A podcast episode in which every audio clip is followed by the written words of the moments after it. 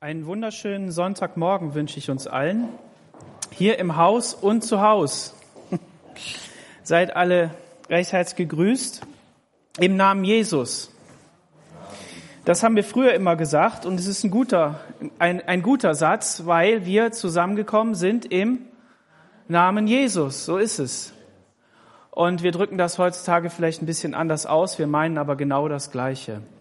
Warum? Weil jeder Mensch, der Jesus liebt, der Jesus in seinem Herzen hat, der freut sich, dass wir zusammenkommen können, egal wo, und dass Jesus mindestens ein Thema ist, wenn nicht sogar das Thema. Ist es so? So ist es. Amen. Genau. Und jeder, der auf der Suche ist, und da möchte ich dich heute Morgen persönlich ansprechen, wenn du auf YouTube dabei bist oder wo auch immer, ähm, und auf der Suche bist nach Gott, nach einem Sinn im Leben, nach Befreiung, wir haben heute von Freisein gesungen, dann bist du genau richtig hier, weil wir nicht Menschenmeinung verkündigen wollen, sondern weil wir Gottes Wort verkündigen möchten. Und dieses Gottes Wort ist lebendig und es, ähm, es schneidet hinein in das Leben und trennt das, was gut ist, von dem, was schlecht ist. Brees hat das gesagt und es gibt uns damit die Freiheit zu entscheiden. Und interessanterweise ist das heute genau mein Predigtthema. Schlagen wir mal auf. Wir haben das nicht abgesprochen. Ich habe nicht geguckt, was das Lobpreisteam für Songs hat und habe danach meinen Predigtext rausgesucht, sondern der liegt mir einfach auf dem Herzen. Im 2. Korinther Kapitel 3 und das ganze Kapitel. Genau. Ich habe hier über die Predigt geschrieben, geschaffen zu Gottes Herrlichkeit. Und jetzt mache ich noch einen Strich daneben, frei sein. Amen. Ist gut. Also ihr wisst jetzt schon, wie der Titel heißt. Ja, könnt auch die Predigtstelle in die Überschrift reinschreiben, dann, dann sieht man das. Herr Jesus, ich bete darum, dass du mir Freiheit im Geist gibst, Herr, das zu sagen, was auf deinem Herzen ist, nicht so sehr, was ich mir überlegt habe, Herr, sondern dass wirklich die klare Botschaft des Evangeliums rauskommt, das, was du heute zu sagen hast, Herr, an die Gemeinde, aber auch an jeden, der noch nicht so sehr dazugehört, aber vielleicht Besucher ist, der, der sagt, ja, ich habe mich auf den Weg gemacht, ich möchte äh, Gott kennenlernen. Herr, ich bete darum, dass dein Wort in unsere Herzen hineinfällt und dass es wirklich ähm, unterscheidet zwischen dem, was gut ist und was schlecht ist und dass es mächtig ist, weil in unseren Gedanken können sich so Berge auftürmen, es können sich Bollwerke bauen, so, so Burgen stelle ich mir immer vor, Herr, und die sollst du zerstören mit dem Hammer des Evangeliums, dass, ähm, dass es durchbrechen kann. In Jesu Namen. Amen. Ja, geschaffen zu Gottes Herrlichkeit. Wir Menschen, wir sind Gottes Geschöpfe, und wir sollen eigentlich zu seiner Herrlichkeit geschaffen sein. Nur wenn wir uns so umgucken und äh, uns selbst anschauen, dann merken wir, ja, mit Herrlichkeit hat das ganz oft nichts zu tun. Wir empfinden das vielleicht so, dass einige unter uns, also damit meine ich jetzt so die gesamte Weltbevölkerung, irgendwie schöner sind als die anderen. Aber spätestens beim zweiten Blick auf diese Person merken wir, hey, der ist gepimpt. Der hat sich ein bisschen Farbe ins Gesicht gestrichen oder die. Und das stimmt nicht so ganz. Ähm, eine Anekdote so um die Weihnachtszeit herum habe ich äh, irgendwo gelesen. Ähm, man kennt ja so, so, äh, so Weihnachtsgansbilder. Und ähm, dann guckt man so auf Instagram und Facebook, wie die denn alle so schön aussehen. Und ähm, wenn man dann aber da mal einen zweiten Blick drauf wirft, dann merkt man, hey, das ist gepimpt. Da hat einer eine Weihnachtsgans genommen, hat die flambiert mit dem Bunsenbrenner. Dann hat er ein bisschen Schuhcreme genommen, Luftballon da rein, aufgepustet, das ins richtige Licht gerückt und dann ist das die Weihnachtsgans auf Instagram. Kann sein, ja, kann sein. Mein Vater sagte mir, ähm, ich habe ja hier, das Auto wurde mir ja zerquetscht und dann habe ich geguckt nach dem Auto. Nee, mein, ja, mein Vater oder Schwiegervater, ich weiß schon gar nicht mehr, sagte, na ja, ähm, Früher haben die, haben die, ähm, gab es Leute, die haben Pferde verkauft, ja, und äh, Transportmittel, und die haben die auch gepimpt mit Schuhcreme und so. Ähm, man sagt ja auch, einem geschenkten Maul schaut man nicht ins Maul. Das heißt umgekehrt, wenn du eins kaufst, dann guckst du dem wirklich ins Maul und guckst, wie gut ist es dran. Und die Frage ist, wie gut guckst du bei dir? Ja, wie, wie genau schaust du da hin? Und vor allen Dingen, wie gehst du damit um? Was, was, was bedeutet das, wenn du in deinem Leben Scheitern siehst, wenn du in deinem Leben nicht vorwärts kommen siehst, wenn du in deinem Leben äh, Dinge siehst, die dir nicht gefallen, die Gott nicht gefallen, die anderen Menschen nicht gefallen? Was machst du dann? Wie sieht das dann aus? Und die Predigt heute soll dazu dienen, das soll so der, der Fokus sein, dass wir mutig vorangehen dass wir unsere Hoffnung auf Jesus setzen, dass wir den Fokus auf Jesus setzen. Da muss ich mir das zuerst predigen. Und ich hoffe und bete, dass es wirklich in diesem Jahr vorangeht. Bei mir, bei euch, in der Gemeinde, in den Familien, da wo wir sind. Dass wir, dass wir, auch wenn wir in diese Gebetswoche reingehen, nächste Woche, ähm, dass wir das im Fokus haben. Herr, wirke du durch deine Kraft wirke du und veränder du das, was nicht richtig ist. Lass uns mal hier reingucken in den zweiten Korintherbrief, Kapitel 3. Vers 1. Fangen wir wieder an, uns selbst zu empfehlen oder brauchen wir wie einige Empfehlungsbriefe an euch oder Empfehlungsbriefe von euch? Ihr seid unser Brief, in unsere Herzen geschrieben, erkannt und gelesen von allen Menschen. Ihr habt euch als Brief Christi erwiesen, durch unseren Dienst zubereitet, geschrieben nicht mit Tinte, sondern mit dem Geist des lebendigen Gottes, nicht auf steinerne Tafeln, sondern in fleischerne Herzen. Der Paulus, der schreibt hier an die Korinther und er muss sich auseinandersetzen mit Menschen, die ihm nicht ganz so wohlgesonnen sind, die es nicht so gut meinen, also die es eigentlich so schlecht meinen, dass sie sagen, ja, was der zu sagen hat, das stimmt ja gar nicht. Und ähm, wenn man früher da so rumgezogen ist, also die Entfernungen waren dann für Paulus natürlich auch ein bisschen größer, der war da ein paar Tage unterwegs, deshalb waren diese Leute, die sich damals bewegt haben, auch ein bisschen fitter als wir.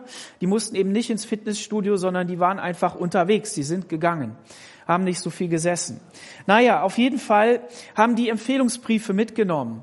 Empfehlungsbriefe, um zu sagen, weißt du was, denjenigen, zu dem du da reist, zu dem du da hingehst, in die Gemeinde, in die du gehst, in die, in die, ähm, äh, ähm, in das militärische Lager, in das du gehst, wo auch immer du hingehst, die kenne ich und die kennen mich. Und dann schreibe ich dir einen Brief, dass ich dich kenne und dass sie dich so behandeln sollen, wie sie mich behandeln, als wenn ich vor ihnen stehe freundlich, gütig, wohlgesonnen und ohne, ohne ähm, äh, Zweifel, dass die Person auch integer ist. Gut. Und, ähm, und Paulus sagt hier, brauchen wir das bei euch? Brauchen wir Empfehlungsbriefe? Müssen wir unsere Arbeit nochmal rechtfertigen? Nein. Ihr selbst seid diejenigen, in die wir, die in unsere Herzen geschrieben sind, in unsere Herzen geschrieben, erkannt und gelesen von Menschen, das heißt, wenn man euch anschaut, wenn man uns anschaut, wenn man ins Herz hineinschaut, dann sieht man, dass das eins ist. Dass das, was, was wir gepredigt haben, das, was wir gesagt haben, wie wir gelebt haben, kann man bei euch sehen. Und ihr habt euch als Brief Christi erwiesen, durch unseren Dienst zubereitet. Der Paulus hat gearbeitet in dieser Gemeinde. Er hat geschrieben an die Gemeinde, er hat gearbeitet in der Gemeinde, er hat das alles gemacht. Und, und diesen Dienst, aber nicht nur er, sondern auch seine Leute, die mit ihm waren, die mit ihm unterwegs waren.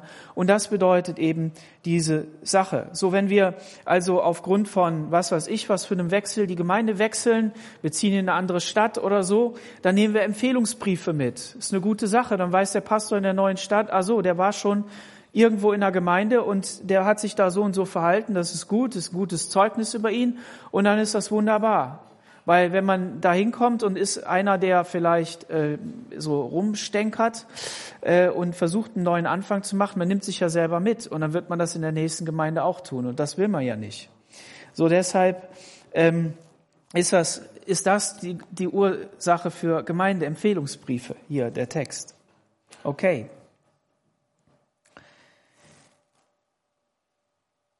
Diese, diese ähm, Briefe sind nicht geschrieben mit Tinte, nicht auf Papier irgendwie äh, festgehalten, sondern mit dem Geist des lebendigen Gottes, nicht auf steinerne Tafeln, sondern in fleischerne Tafeln des Herzens geschrieben. Und hier kommen wir zu dem Kern dieses Kapitels, dass eben genau das im Zentrum hat, dass der Geist Gottes in uns, durch uns und mit uns wirken will, uns selbst verändern soll, so dass wir in dieses Bild verändert werden, das Jesus für uns hat. Dass, dass Jesus gesehen werden soll in unserem Leben.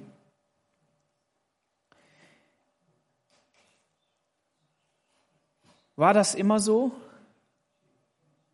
Die Korinther, die mussten sich selber auch überprüfen. Im Kapitel 13, Vers 5, da heißt es, überprüft euch, ob ihr im Glauben seid, prüft euch selbst.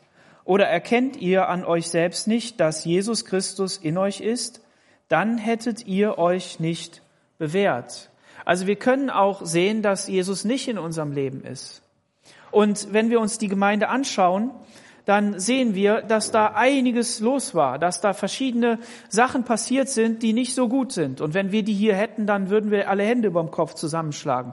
Und das hat der Apostel Paulus auch getan.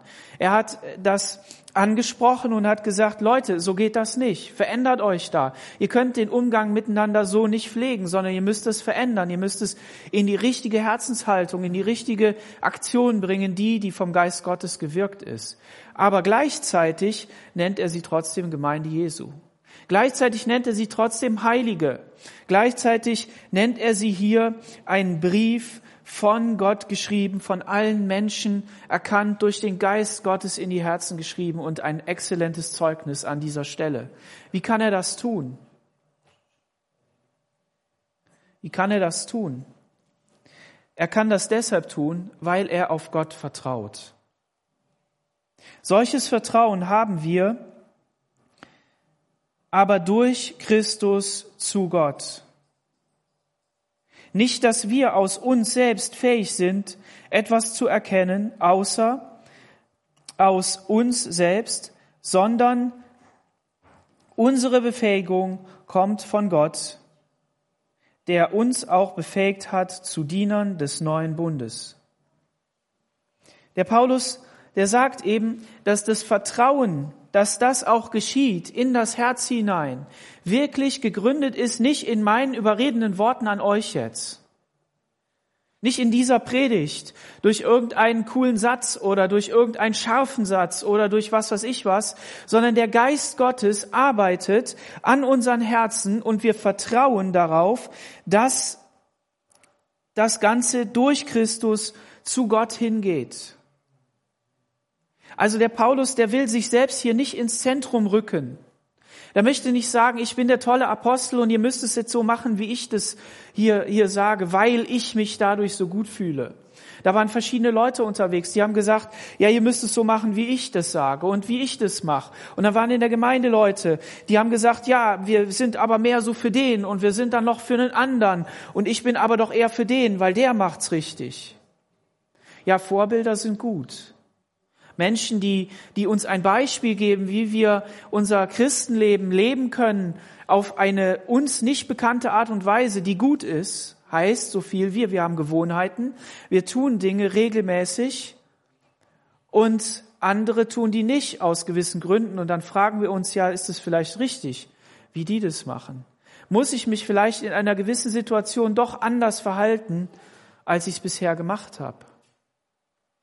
Wenn ich an so Gespräche denke, wenn ich äh, Besuchsdienst mache, dann merke ich, gerade so die ältere Generation geht mit vielen Dingen anders um, als wir das gelernt haben oder wie wir das machen. Und da merke ich, boah, da kann ich noch eine ganze Ecke lernen, ähm, wie ich Christsein leben kann und was das bedeutet.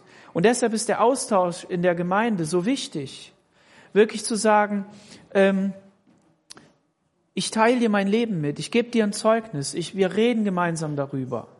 Und gerade in der Zeit, die doch sehr von Abstand und Distanz geprägt ist, wo wir nicht so genau wissen, da kann es passieren und da passiert es, und das sehen wir ja auch an Studien, an Zeitungsartikeln und so weiter, ähm, dass Menschen vereinsamen und dass sie in ihren Gedanken gefangen sind, in Depression fallen. Und das kann durchaus auch in der Gemeinde Jesu passieren. Und was ich festgestellt habe, jetzt nicht nur in so einem Thema, sondern gerade wenn es um das Thema Ehe geht, ähm, dann ist ein gewisser Austausch doch wichtig. Ich habe mal, ähm, wir waren mal unterwegs in Griechenland auf unserer Studienreise auf Beröa und sind so an einem Hafen vorbeigegangen, ich weiß schon nicht mehr welcher. Und da haben sich so zwei von meinen Kollegen unterhalten und äh, die haben dann über ihre Ehe geredet. Und wir waren da sehr intim, haben sehr intime Sachen da erzählt. Das heißt, die haben die erzählt. Und dann habe ich so innerlich gedacht, ja, Daniel, mach mal die Ohren auf und merk dir das jetzt mal, was die da sagen. Dir geht's so gut. Dir geht's so gut. Sei dankbar. Und das ist so wichtig. Meine Frau sagt mir das in diesen Tagen immer wieder. Sei doch mal dankbar für alles, was du hast. Sag ich recht hast du. Manchmal sage ich auch, nee, aber guck doch mal. Ähm, wir dürfen uns korrigieren.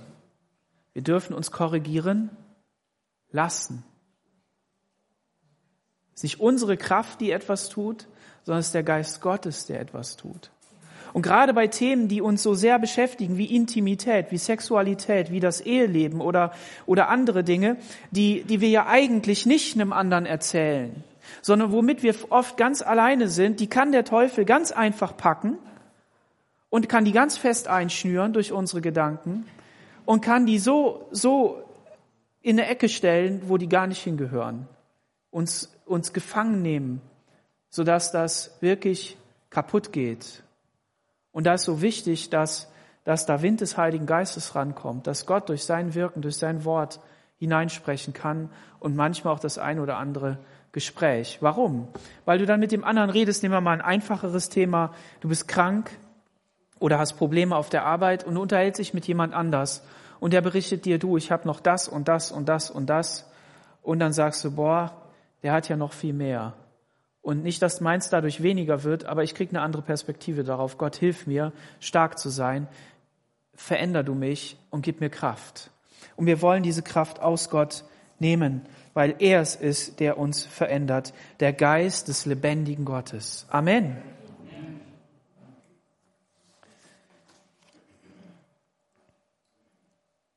Wir sind Diener des neuen Bundes.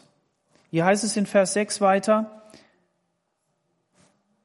oder ich lese nochmal, der uns auch befähigt hat zu Dienern des neuen Bundes, nicht des Buchstabens, sondern des Geistes, denn der Buchstabe tötet, aber der Geist macht lebendig. Ja, ein klasse Wort, ein Hammerwort und es beschreibt genau das Thema, was wir besungen haben, was wir gesungen haben, was wir zu Gott hingesungen haben, was wir von Gott erwarten, von ihm haben wollen, dass wir genau in diese Richtung unterwegs sein wollen, nämlich frei sein. Und es meint hier von den Worten her eben jetzt nicht nur der Buchstabe als Buchstabe, so der klebt so an den Buchstaben, sondern es meint hier viel mehr. Das griechische Wort, was dahinter steht, das gebraucht auch Jesus ähm, in Bezug auf die Schriftgelehrten, die, die, die, die die gesamte Schrift auf eine Art und Weise verstanden haben, dass sie komplett an Jesus dran vorbeigegangen sind. Komplett dran vorbeigegangen sind. So dass es halt ähm, getötet hat, dass es abgestorben ist. Das gesamte religiöse Leben, das Glaubensleben in Israel zu der Zeit Jesu war so tot, Töter hätte es nicht sein können. Es war, es war nichts mehr da. Und, und das, wenn man darüber nachdenkt und sagt, okay, was bedeutet das, dann gewinnt dieser Text für uns, die wir ja jetzt nicht Juden sind, die wir nicht dem Gesetz erstmal äh, gefolgt sind, dem mosaischen Gesetz, sondern die wir als, als sogenannte Heiden da hineingekommen sind, eingepfropft worden sind oder noch auf dem Weg dahin sind, weil wir Gott erstmal kennenlernen müssen, ähm, gewinnt auch dieses Thema und dieser Text wirklich Bedeutung. Was bedeutet das denn? Das bedeutet, wenn ich Buchstaben nicht so sehe als, als jetzt, ähm, dass ich daran klebe, sondern das Ganze, dann bedeutet das nicht nur, dass ich, dass ich jetzt als Christ in eine Gemeinde komme und dann auf einmal neue Gesetze lerne. Ich habe am Jahresanfang das neue Gesetz, das neue Gebot, das Jesus uns gegeben hat, habe ich ähm, in der Predigt gehabt als Predigtext. Ein neues Gebot gebe ich euch, dass ihr euch liebt, sagt Jesus. Und ähm, Und es bedeutet eben, dass wir jetzt nicht hingehen und sagen, ja, wir als Gemeinde, wir, wir, wir wollen, dass die Menschen wieder in ein Gebotsgehorsam hineinkommen vom, vom Wort her. Ja, es kann sein, dass wir manchmal Regeln aufstellen, um die Gemeinde in eine bestimmte Richtung zu ziehen, um, um ähm, Einzelne auch zu sagen, hey, es wäre mal gut, wenn du, wenn du dies oder das oder jenes tust, weil das in unserer Verantwortung ist. Das kann sein. Aber was grundsätzlich sein muss, auch bei allen Regeln, die wir aufstellen, und da, deshalb sind wir eben Pfingstgemeinde und haben das auch ähm, ganz oben drauf stehen, dass wir, dass wir sagen, wir wollen aber, dass der Geist lebendig macht.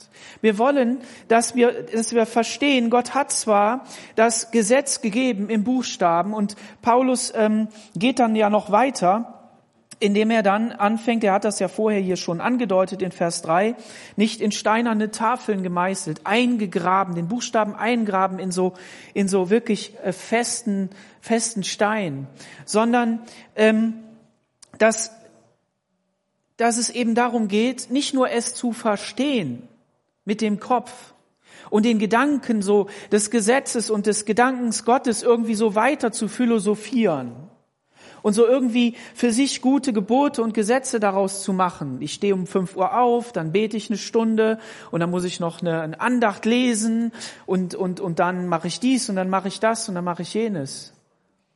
Sondern, dass ich anfange zu verstehen, dass, dass es hier um Leben geht, das in uns lebt.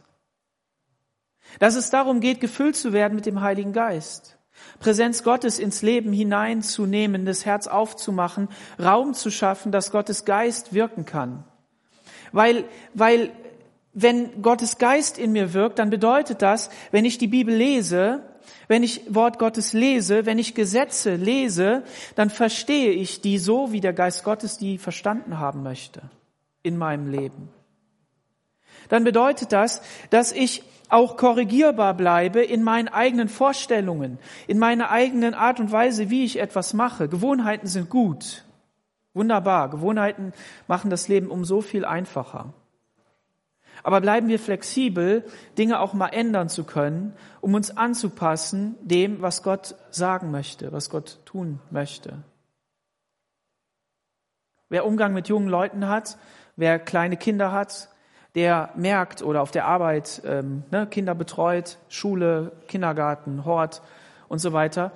Ähm, wer, da, wer da Umgang hat, der merkt, dass er flexibel bleiben muss, weil das eben nicht alles so läuft. Ja, die Anna, die musste gerade eben zum Phil laufen, konnte nicht sitzen bleiben. Aber wisst ihr was? Entschuldigung, Anna, dass ich das jetzt so gesagt habe, aber wisst ihr was?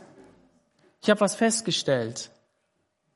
Wir sind ja, wir sind ja Menschen, die sich bewegen müssen. Mein Vater sagte das am Mittwochabend. Und mir ist irgendwann mal aufgefallen, dass es ja keine harte Grenze gibt. Also es gibt ja in Gottes Schöpfung keine harte Grenze. Es gibt einen Nord- und Südpol und irgendwo dazwischen ist der Äquator. Nur weil wir den da eingepinselt haben, sagen wir, dass der da ist. Aber wer weiß das schon? Man müsste das ausmessen. Jedes Mal. Der verändert sich ja auch. Der Horst hat mir erzählt, 1900, wann sind die nach Brasilien? 65 oder so? Oder auf der zweiten Schiffsreise, da hat er mit dem Kapitän gesprochen. Und der Kapitän, der hat ihm erzählt, ja, Herr Krüger, wir, wir beobachten seit längerem, damals, seit längerem, dass sich das Magnetfeld der Erde ändert. Ich sage Ihnen was, das wird zu Klimaveränderungen führen. Damals. Also es ist im Wandel, es verändert sich, Dinge bleiben nicht gleich. Und, und das bedeutet, wenn ich jetzt also, ich habe kein Dreibein, ja, ein Dreibein würde so aussehen, ne? So, es wäre ein Dreibein. Wenn dein Stuhl jetzt kippelt, ja, dann, dann wünschst du dir, das wäre ein Dreibein, weil der kann nicht kippeln. Aber was sind wir? Zweibeiner. Ja? Zweibeiner. Das bedeutet, wir müssen ständig unsere Balance halten. Gibt ja jetzt so einen neuen Sport, habt ihr den vielleicht schon mal gesehen? Da gibt es so eine Rolle, ich glaube, es ist eine Faszienrolle, ich weiß es aber nicht genau. Eine Rolle und so, ein, so eine Art Skateboard oder, oder ähm, äh, Wakeboard oder, oder Snowboard, ja? Und mit diesem Brett, da steht man auf dieser Rolle. Und da muss man das Gleichgewicht halten. Und ich habe das noch nicht ausprobiert, aber was ich ausprobiert habe, ist im Fitnessstudio, da gibt es so einen viereckigen Kasten und der wackelt in alle Richtungen. Man kann das einstellen, wie viel der wackelt. Und dann muss man da drauf stehen, ist gar nicht so einfach. Mit Festhalten geht's noch, ne? aber dann lässt man los. Und am ersten Tag wackelt das auch noch. Und spätestens, wenn man dann nur mit einem Bein steht, dann, dann geht's los, ja. Aber soll ich euch was verraten? Das ist für uns Menschen total wichtig, dass wir uns bewegen. Wir können das ja heutzutage gut ausprobieren, ähm, indem wir unser iPad oder unser, unser Tablet oder unseren Laptop nehmen, noch schlimmer, ähm, und setzen ihn auf unseren Schoß. Und dann ähm, sitzen wir davor und gucken einen Film. Ne? Und weil der nicht lang genug ist, gucken wir noch einen zweiten. So. Und dann stellen wir was fest. Wir haben da ganz ruhig gesessen. Ganz ruhig, weil du darfst ja dich nicht bewegen, sonst fällt das Ding ja runter. Nicht bist nicht wie beim Fernseher, wo du auf der Couch rumturnen kannst oder so. Ihr, ihr könnt das ja heute mal ausprobieren. Ihr sitzt da ja vorm Zoom oder, oder so. Ne? Könnt ihr ja auch Gottesdienst. Ne? Kann dann sehr eingeschränkt sein, wenn du das da nur sitzt. So, und dann stehst du auf und dann merkst du, dass du steif bist dass dich nicht so bewegen kannst, dass irgendwas wehtut, dass irgendwas zieht. Ja, ihr jungen Leute natürlich nicht, ist schon klar. Ihr bewegt euch ja wie Gummi, ne? Also es ist klar.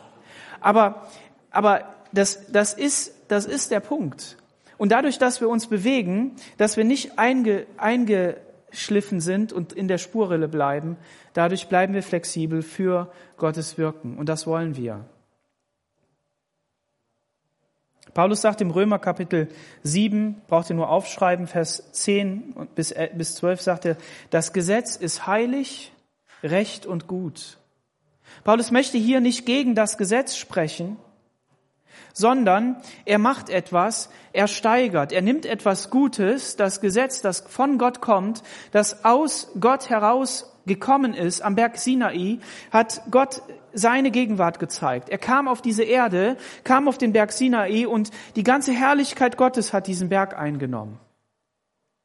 Gott hat gesagt zu Mose, bring das Volk Israel an diesen Berg Sinai und, und heilige es. Da soll keiner diesen Berg berühren, die sollen Abstand halten, weil ich heilig bin. Weil wenn sie das berühren würden, dann hätten sie Schuld auf ihrem Leben und die muss ja erstmal vergeben werden. Und dann ist Mose vor Gott gekommen und er war dieser Mittler zwischen, zwischen Gott und dem Volk Israel und er hat dann diese Gesetzestafeln aus Gottes Gegenwart herausgebracht. Und dieses Gesetz nimmt Paulus und sagt jetzt, wenn schon in Vers 7, aber der Dienst des Todes mit Buchstaben in Stein eingegraben, solche Herrlichkeit hatte, dass die Kinder Israel das Gesetz Moses nicht ansehen konnten, das Gesicht Moses nicht ansehen konnten, wegen der Herrlichkeit seines Gesichts, die doch aufhörte. Wie sollte nicht vielmehr der Dienst des Geistes Herrlichkeit sein? Boah, klasse. Wenn Mose in die Gegenwart Gottes gegangen ist und dann von diesem Berg heruntergekommen ist, dann hat sein Gesicht gestrahlt. Ich muss mich hier in diese Lampe stellen, damit mein Gesicht strahlt. Ne? Also schlimmer ist es hier und wenn der Priester das macht, dann sieht man gar nichts mehr.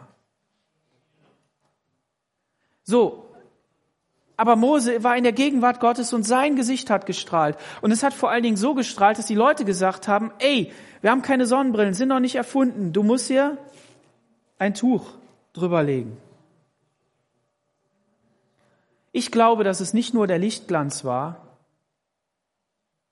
sondern dass die ganze Ausstrahlung so stark war, dass die Menschen diese Furcht hatten. Ich meine, die waren ja in der Wüste. Hallo? In der Wüste, da knallt die Sonne, die ist hell. So, und dann kommt da einer vom Berg und der ist heller.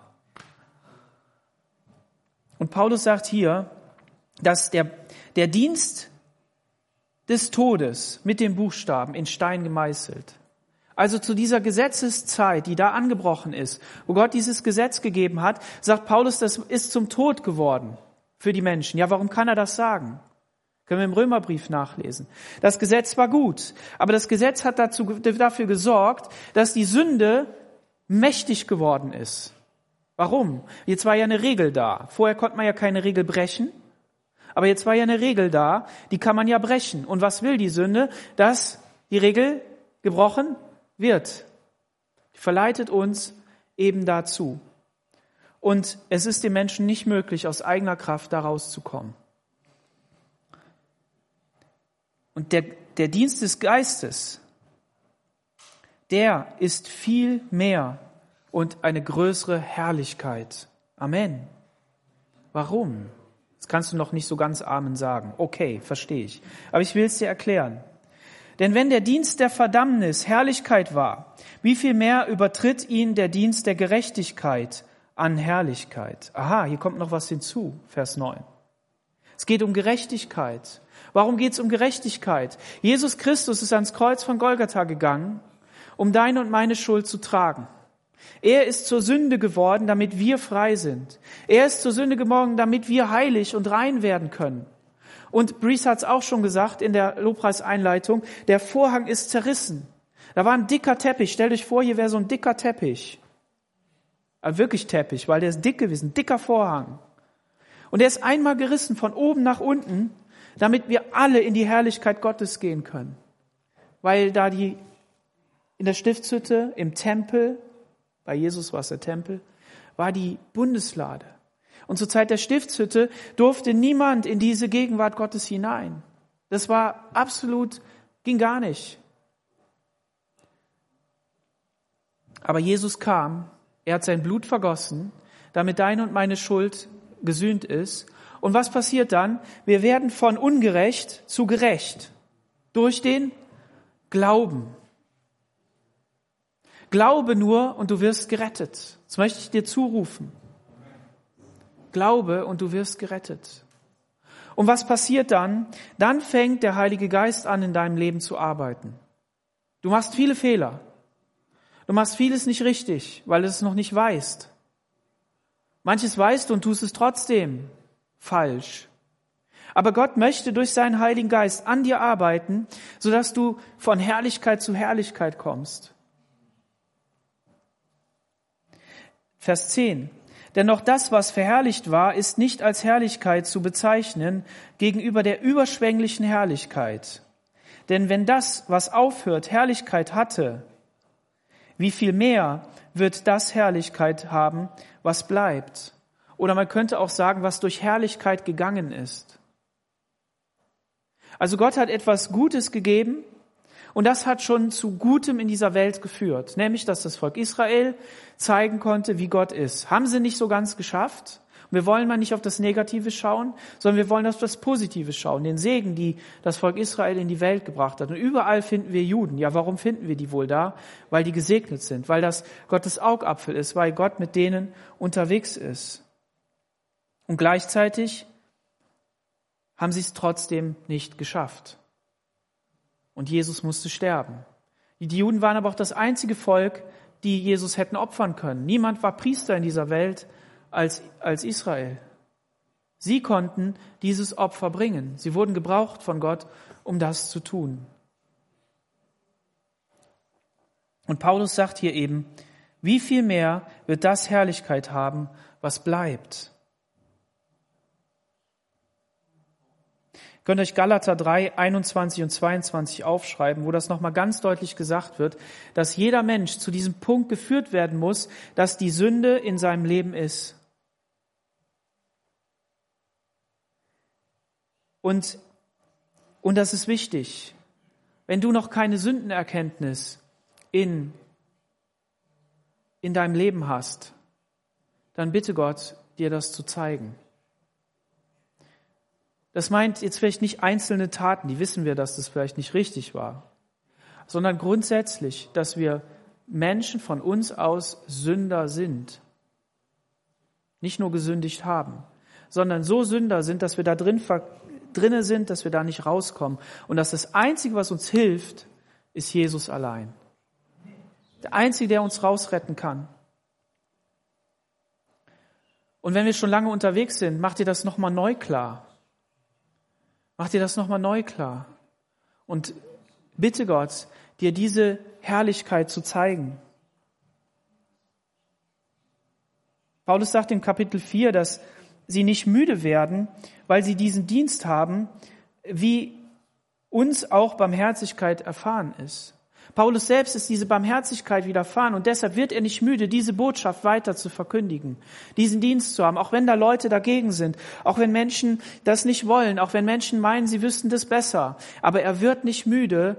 Warum? Weil er diese Barmherzigkeit erfahren hat. Und wir müssen uns und dürfen uns immer wieder neu diese Barmherzigkeit ins Leben rufen und sagen, Jesus, zeig mir deine Barmherzigkeit, die du an mir hast.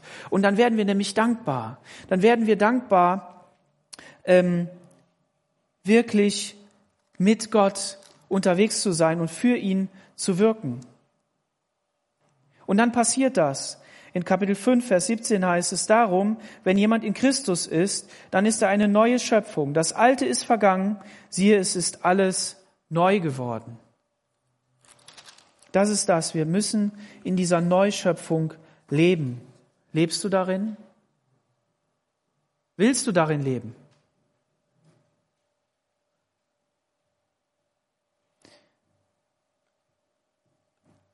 Von Herrlichkeit zu Herrlichkeit. Wir haben das hier gelesen.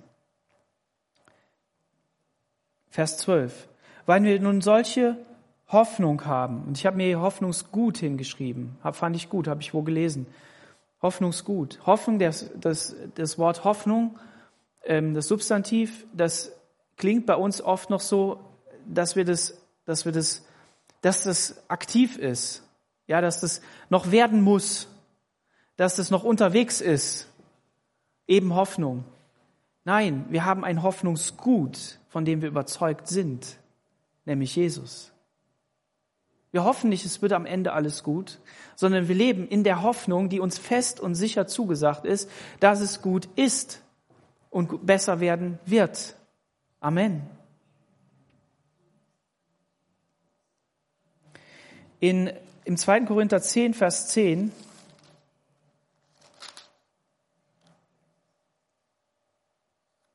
Da steht etwas von der anderen Seite. Wir wollen von Herrlichkeit zu Herrlichkeit unterwegs sein. Aber der Punkt ist, dass wir oft in Schwachheit unterwegs sind. Denn die Briefe, sagen sie, sind bedeutend und stark, aber die persönliche Anwesenheit ist schwach und die Rede zu unbedeutend. Also der Paulus, der kann super gut schreiben. Die Briefe sind klasse. Die sind mit voller Wucht. Die sind, die sind leuchtend und stark. Aber wenn er ankommt, dann ist es so ein Häuflein Elend.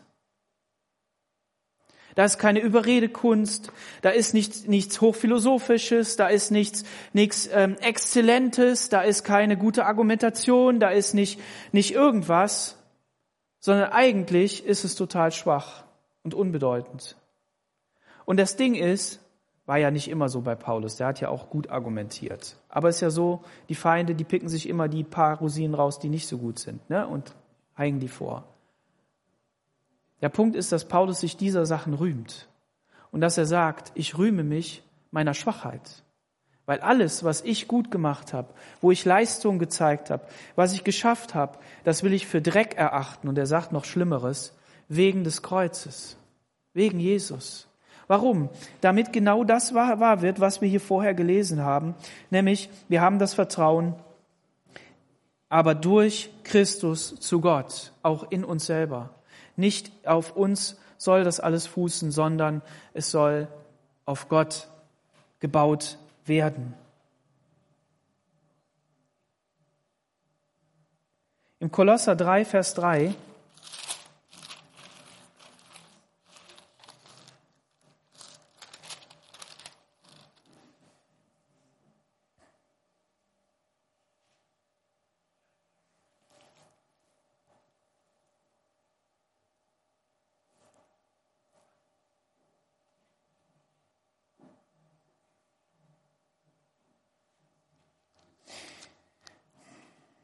Nee, da habe ich mir die falsche Bibelstelle aufge...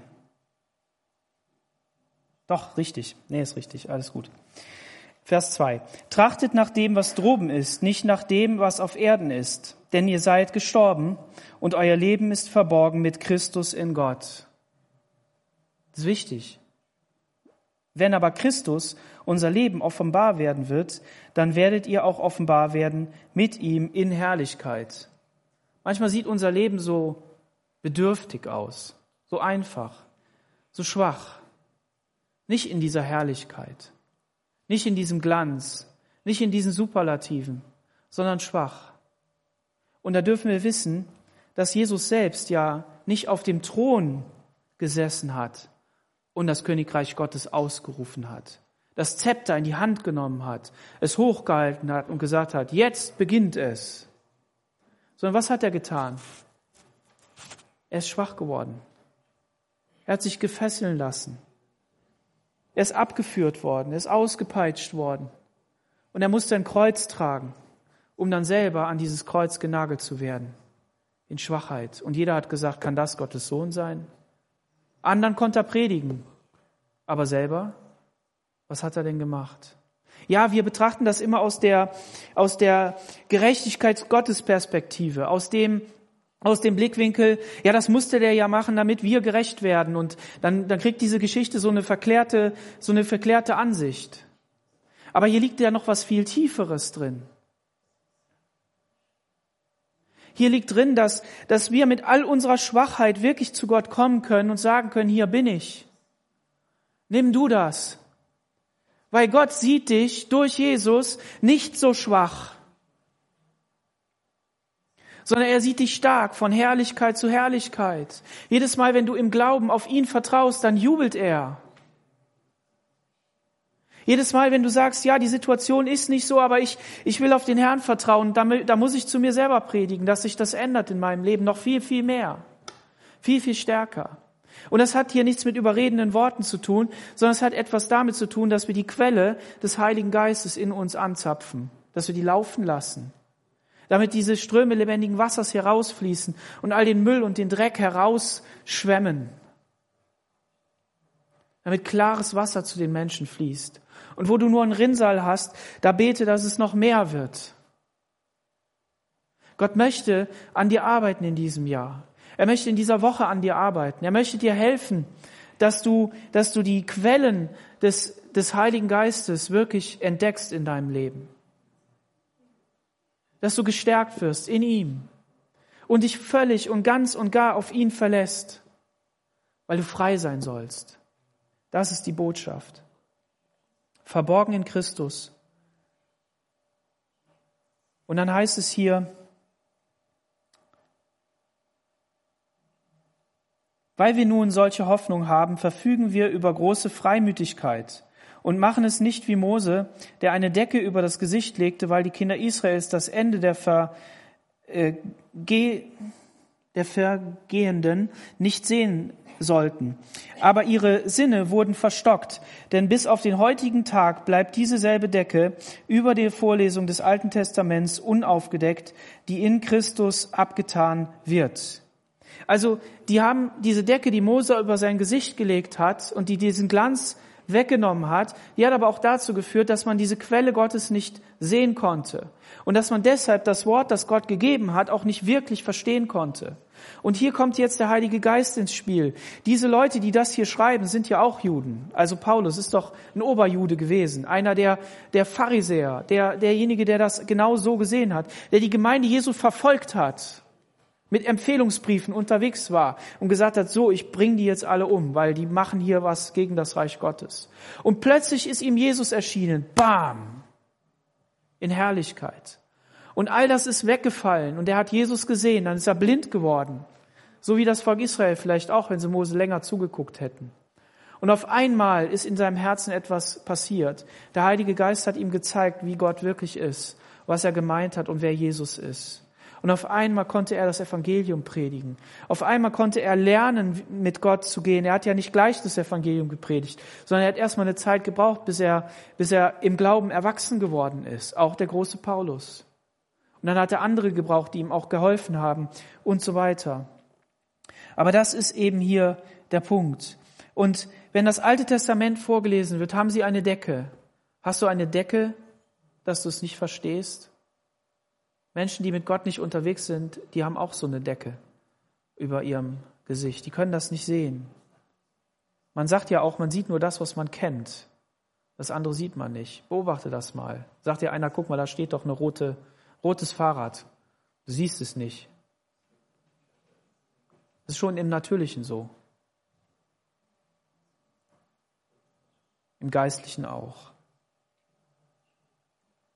Aber ihre Sinne wurden verstockt. Genau, das ähm, habe ich, glaube ich, das habe ich schon vorgelesen. Und bis auf den heutigen Tag, wenn Mose gelesen wird, liegt diese Decke auf ihrem Herzen. Wenn sie aber zum Herrn, sich zum Herrn bekehren, dann wird die Decke weggenommen. Ja, wie anders hätte sich ein Petrus bekehren können? Wie anders hätte Johannes das verstehen können? Und wie sie alle heißen. Sie mussten sich bekehren. Und dann wird diese Decke weggenommen. Und du kannst auch deine Decke verlieren, wenn du das Evangelium noch nicht in der vollen Strahlkraft siehst. Wenn du sagst, ja Daniel, du erzählst da was von Herrlichkeit und du sagst, du musst ja auch selber noch wachsen da drin. Ja, wie soll das denn mit mir werden? Ich sehe das noch nicht. Dann vertrau darauf, dass du im Glauben gerecht gemacht bist und dass du mit Jesus als Jünger unterwegs sein willst. Und dass er dich weiterführt, dass er dir diese Decke wegnimmt. Und da, wo du wieder umgekehrt bist von Gott, da, da bekehr dich wieder zurück. Lass uns aufmachen, um diese Herrlichkeit zu sehen, um sie loszulassen in unserem Herzen, nicht aus uns selbst heraus, sondern weil wir die Blockade gegen den Heiligen Geist aufgeben und sagen, Herr, fließe du. Und dann kommt dieser Vers hier, Vers 17, denn der Herr ist der Geist und wo der Geist des Herrn ist, da ist Freiheit. Halleluja. Wir alle aber sehen mit unverhülltem Gesicht die Herrlichkeit des Herrn wie in einem Spiegel und werden in dasselbe Bild verwandelt von Herrlichkeit zu Herrlichkeit, ganz so wie der Geist des Herrn wirkt. Ist das nicht klasse, Menschen anzuschauen, die mit Jesus unterwegs sind und die wirklich sein Wesen ausstrahlen, die dir einfach vergeben, die dich einfach lieb haben, die, die, die barmherzig sind, die gütig sind, die die liebevoll sind. Und ich sag dir was, so begegne ich dir auch. Ich sehe das an dir. Jeder einzelne von euch. Und du schüttelst vielleicht innerlich den Kopf und sagst, nee, mit mir, da, bei mir ist Hopfen und Malz verloren. Nein, jeder einzelne von euch hat das. So eine liebevolle Art. Und das ist, weil Jesus das in euch hineingelegt hat. Weil er das verändert hat. Und das ist diese Herrlichkeit, die wir zeigen können. Aber man hat keine Angst, das wird nicht so eine Riesenstrahlkraft sein. Wir sind verborgen in Christus. Für diese Welt uneinsichtig, töricht, dumm. Aber wir leben im Reich Gottes, wir leben im Königreich Gottes. Und dazu laden wir jeden Menschen ein, weil es nicht unser Privileg ist. Das ist nicht unsere, unsere eigene Sache, sondern es ist eine Sache, die wir weitergeben wollen, die wir, die wir austeilen wollen, wozu wir jeden einladen möchten. Ja zu Jesus zu sagen, damit er das Leben verändern kann. Und nochmal, wenn wir unser Denken verändern, dass wir nicht denken, wir müssen erstmal gerecht werden. Ja gut, ich habe jetzt an Jesus geglaubt, aber ich mache ja noch das und das und das und das verkehrt. Sondern dass wir sagen, ich bin gerecht, aber die Heiligung ist in mir noch nicht ganz durchgebrochen. Dann bekommt das aber eine ganz andere Strahlkraft, auch für uns selbst. Dann stellen wir uns nämlich hin und sagen, ich kann dir von Jesus erzählen. Ist noch nicht alles gut in meinem Leben. Ich wünsche mir vieles besser. Wünsche mir ein anderes Denken. Aber ich weiß eins, es bin nicht ich, sondern es ist Jesus in meinem Leben.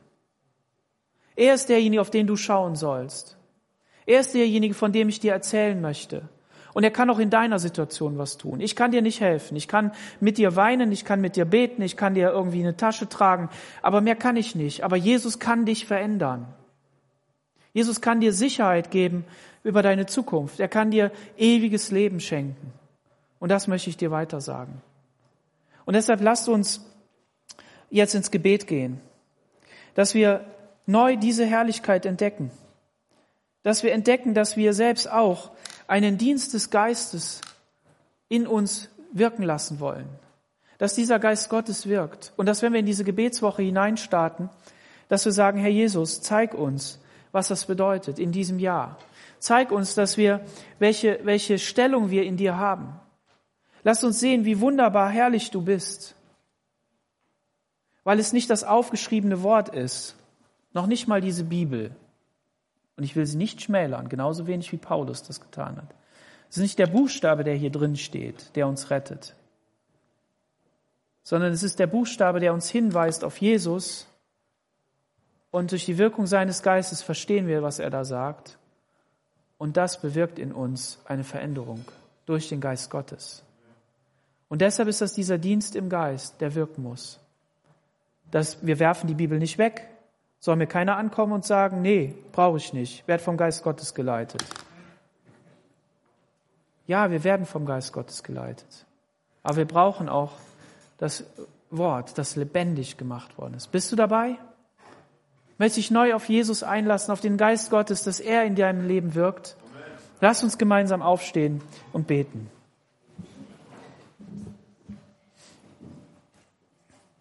Herr Jesus, wir danken dir für dein wunderbares Wort. Wir danken dir, Herr, dass dein Geist es ist, der uns lebendig macht, dass es dein, deine Kraft ist, die in uns wirkt, Herr. Und wir beten darum, dass du uns immer mehr einnimmst, dass immer mehr Platz und Raum ist für dein Wirken, Herr Jesus. Wir danken dir für die Gerechtigkeit, die durch den Glauben in unserem Leben Wirklichkeit geworden ist. Und dafür wollen wir dich preisen. Dafür wollen wir dich ehren, Jesus, über jeder Situation. Du hast den Sieg davon getragen und du teilst ihn mit uns. Halleluja. Wir preisen dich dafür und wir danken dir. Herr Jesus, segne meine Geschwister, segne die ganze Gemeinde, ob hier vor Ort oder zu Hause. Herr, ich bete darum, dass die Kraft des Heiligen Geistes in unserem Leben stark wird. Herr, dass sie sich auswirkt, indem wir wirklich so verändert werden, wie du es haben willst dass deine Kraft durch uns wirkt, Herr Jesus. Und dass da, wo wir an unsere menschlichen Begrenzungen kommen, Herr, dass wir dann auf dich bauen können und, da, und dadurch verstehen, wir können schon von Anfang an auf dich bauen und dir vertrauen. Herr Jesus, wir danken dir dafür. Amen.